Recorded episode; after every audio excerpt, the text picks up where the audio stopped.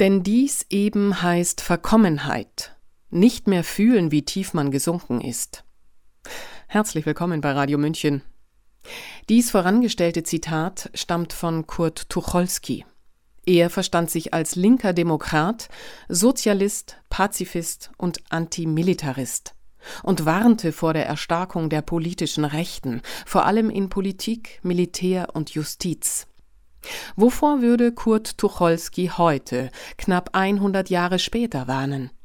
vor dem Verlust der Achtung des Pazifismus, der jeglichen Krieg als Mittel der Auseinandersetzung ablehnt und den Verzicht auf Rüstung und militärische Ausbildung fordert? Hören Sie hier den Text Ist der Pazifismus noch zu retten? unseres Autors Andreas Geltinger. Sprecherin Sabrina Khalil.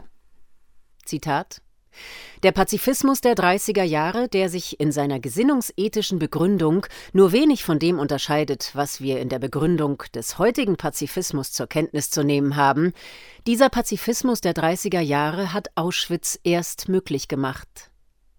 Mit diesem Satz provozierte der CDU-Politiker Heiner Geißler 1983 in einer Rede vor dem Deutschen Bundestag. Der Versuch, die Schuld am abscheulichsten Verbrechen der Menschheitsgeschichte dem Pazifismus in die Schuhe zu schieben, ist geschichtsvergessen, unlauter und allenfalls dazu geeignet, Unbequemes zu kaschieren. Und so sah sich Heiner Geißler auch einer Flut von Kritik ausgesetzt. Noch während der Parlamentssitzung wurde er von Politikern der SPD, der Grünen und der FDP vehement angegriffen. Das Protokoll der Sitzung hielt, Zitat, anhaltende Unruhe fest. Und die FDP-Abgeordnete Hildegard Hambrücher, gemäß der Überlieferung den Tränen nahe, bat Geißler, sich das doch bitte noch einmal zu überlegen und weiter wörtlich, weil ich es für unerträglich halte.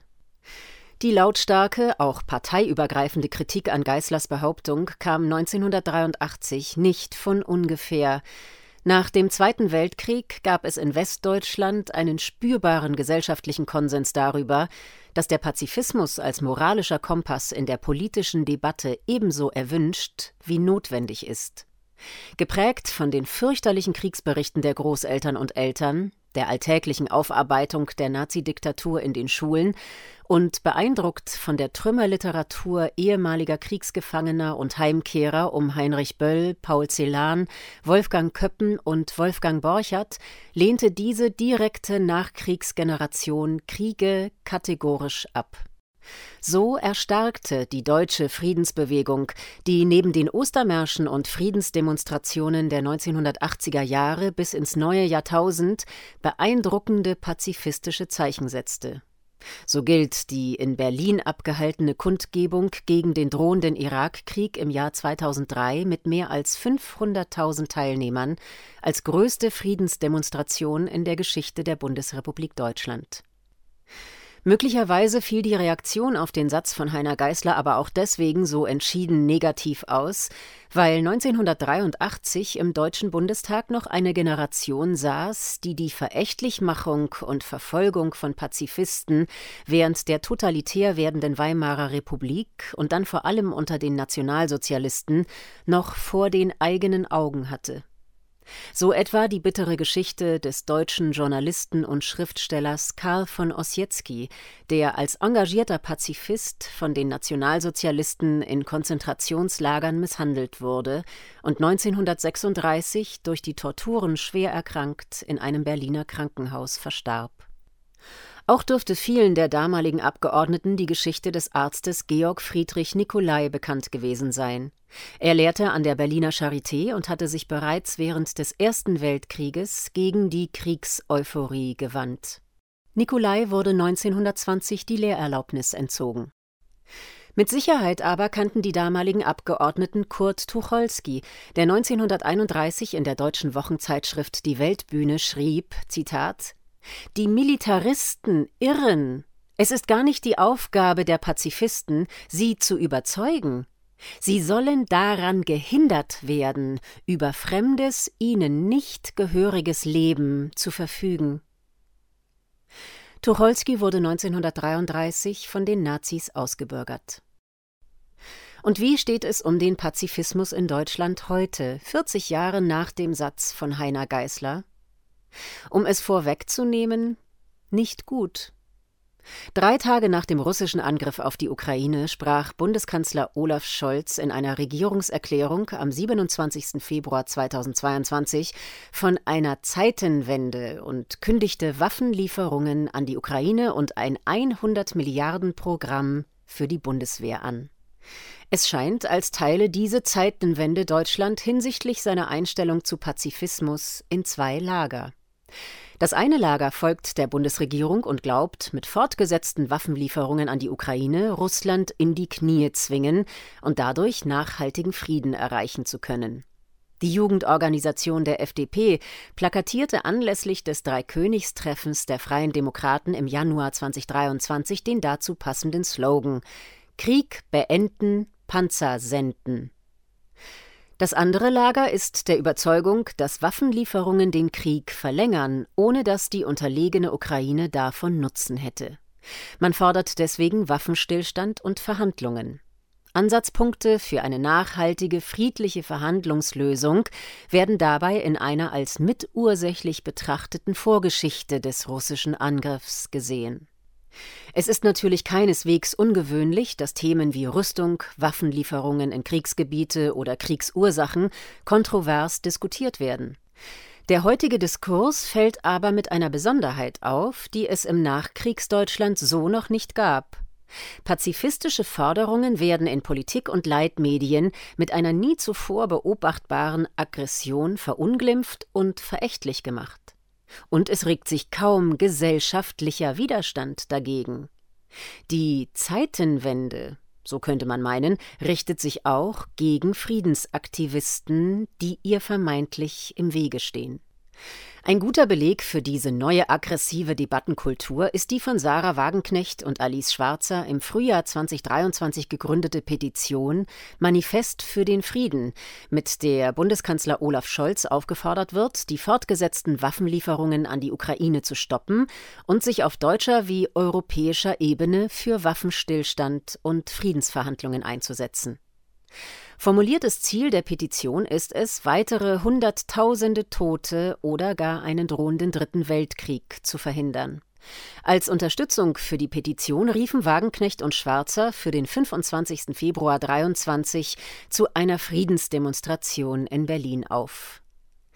Nun könnte man meinen, dass eine Petition, die nichts weiter als ein stärkeres Bemühen Deutschlands für die rasche Beendigung eines Krieges einfordert, allerorts erst einmal wohlwollend zur Kenntnis genommen wird.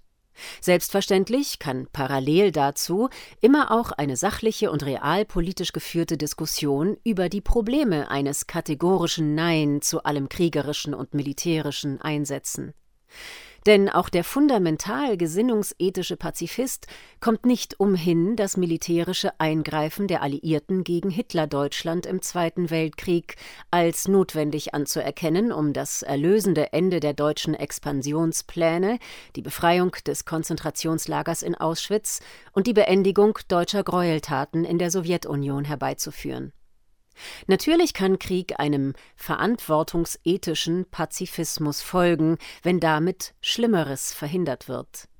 Allerdings wurde in der jüngeren Vergangenheit auch immer wieder versucht, die Verantwortungsethik von Kriegen durch Lügen herbeizukonstruieren. Denken wir nur an die Pristina-KZ-Lüge, womit der völkerrechtswidrige Angriff der NATO auf Jugoslawien im Jahr 1990 begründet wurde oder an die Brutkastenlüge als Rechtfertigung des ersten Irakkrieges 1991 sowie an die Massenvernichtungswaffenlüge um die völkerrechtswidrige Invasion der NATO in den Irak 2003 ethisch abzusichern. Der fortgesetzte Missbrauch der Verantwortungsethik schließt die Möglichkeit verantwortbarer Kriege ja nicht aus, sollte aber Mahnung und Anlass zugleich sein, Begründungen der Mächtigen für militärische Interventionen stets kritisch zu hinterfragen.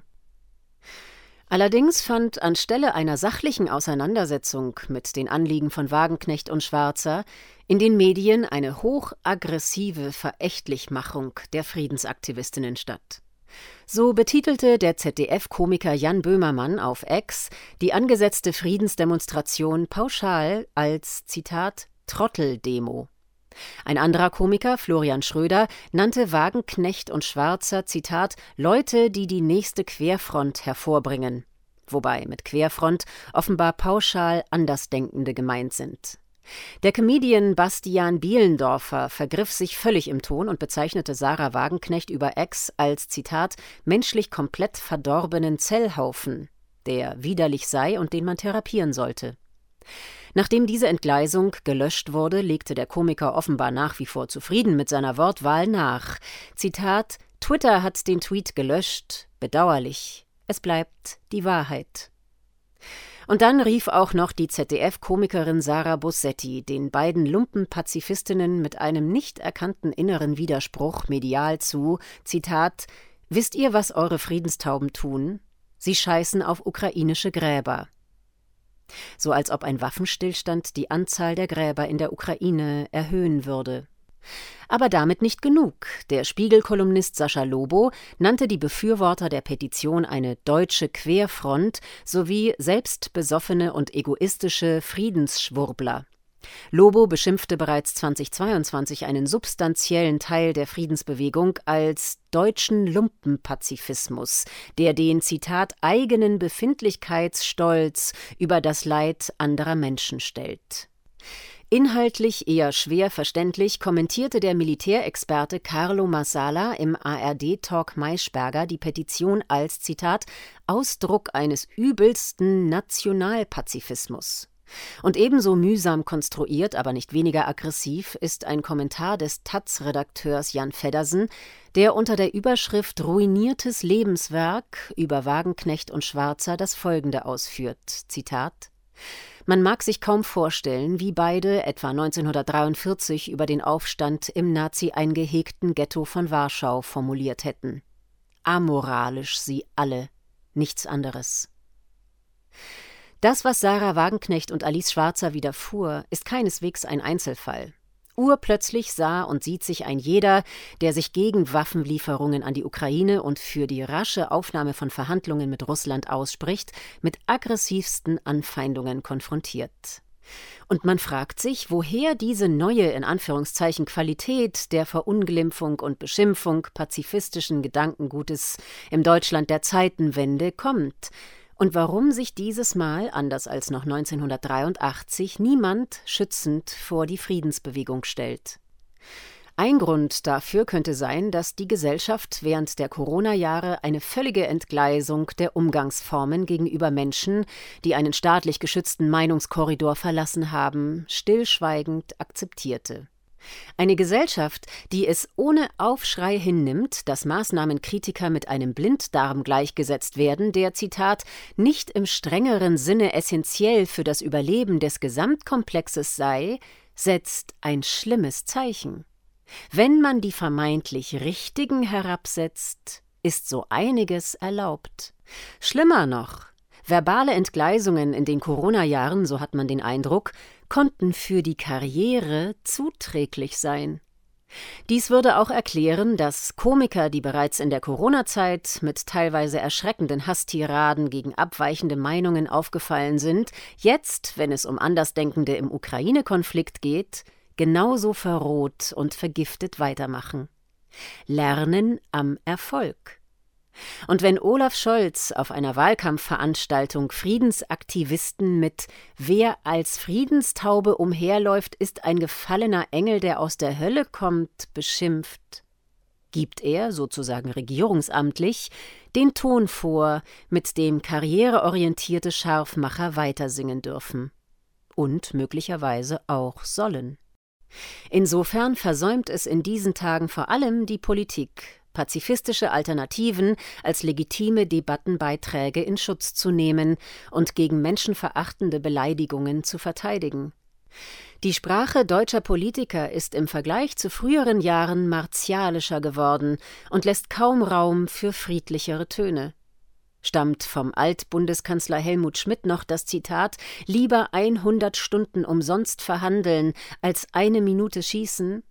So ist sich der aktuelle Vizekanzler Robert Habeck sicher, dass Putin den Krieg in der Ukraine, Zitat, auf dem Schlachtfeld verlieren wird und er lobt wie, Zitat, heldenhaft die ukrainische Armee, die an sie gelieferten Waffen einsetzt. Verteidigungsminister Boris Pistorius ermahnte unlängst sogar das deutsche Volk dazu, endlich, Zitat, kriegstüchtig zu werden und die Bundeswehr zu einer anderen Mentalität. Aber auch die etablierten deutschen Medien verkünden diese neuen Töne der Politik nahezu kritiklos. So als ob man nicht mehr wüsste, dass nur sehr wenig von dem, was auf dem Schlachtfeld passiert, heldenhaft ist.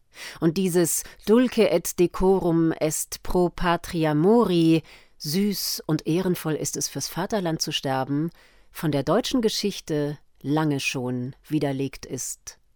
Das Substantiv Schlachtfeld enthält das furchtbare Verb schlachten. Noch vor kurzem konnte man sicher sein, dass dieses Wissen uns Deutschen für immer eingebrannt wäre. Aber was heißt schon für immer? Die Generationen, die noch 1983 vehement gegen den geschichtsvergessenen Satz von Heiner Geißler protestierten, haben heute kaum mehr eine kulturprägende Bedeutung. Damit gehen der Gesellschaft aber auch langsam die direkten und indirekten Kriegserfahrungen verloren, die weder süß noch ehrenvoll waren, sondern verbunden mit unmenschlichem Leid, Abschied und Verlust. Verliert mit dem Bedeutungsverfall der kriegs- und kriegsnahen zivilen Generationen der Krieg seinen Schrecken? Und verliert damit der Pazifismus seinen Status als Teil einer zu bewahrenden deutschen Nachkriegskultur? Darf darum heute bereits die bloße Forderung nach Friedensbemühungen verächtlich gemacht werden, ohne dass sich Widerspruch regt? Möglicherweise erleben wir jetzt gerade das Ende der Friedensbewegung in Deutschland.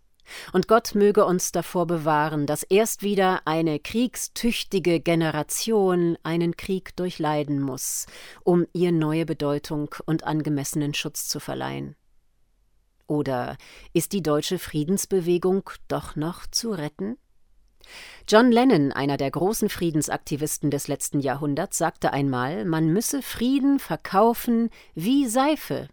Lennon meinte damit, man müsse mit Nachdruck den Frieden in die Schlagzeilen bringen, indem man die schreiende Ungerechtigkeit des Krieges immer und immer wieder betont.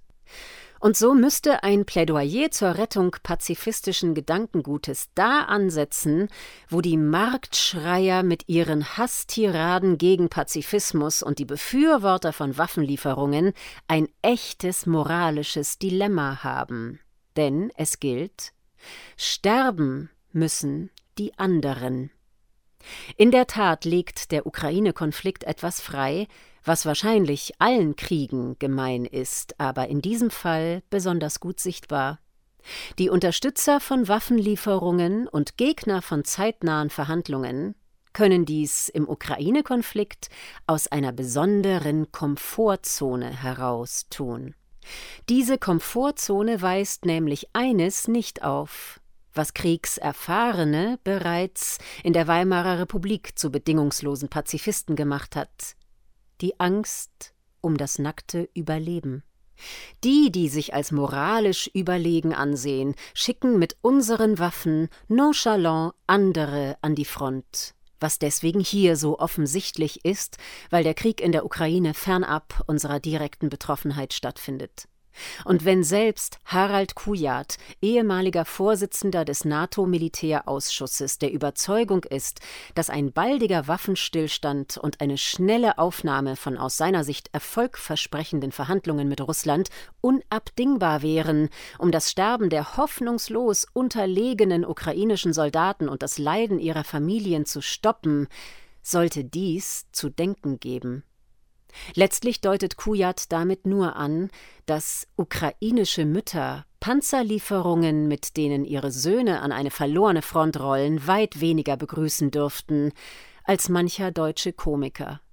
Und Kujat ist immerhin anerkannter Experte in Kriegsführung, was ihn vom Vorwurf der Friedensschwurbelei freisprechen dürfte.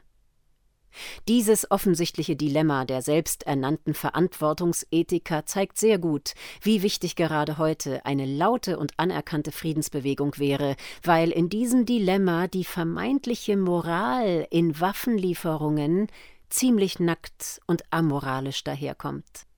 Nein, so müsste deutschen Komikern entgegengehalten werden, wer sich für friedliche Alternativen zu Waffen und Krieg einsetzt, ist kein menschlich komplett verdorbener Zellhaufen. Er versucht lediglich, realpolitischen Entscheidungen ein starkes Gewissen entgegenzusetzen, das nicht leichtfertig zur Seite gewischt werden kann, weil es am Ende immer Menschen gibt, die den Krieg aushalten müssen. Dieses Motiv ist alles andere als amoralisch. Die Friedensbewegung ist alles andere als amoralisch.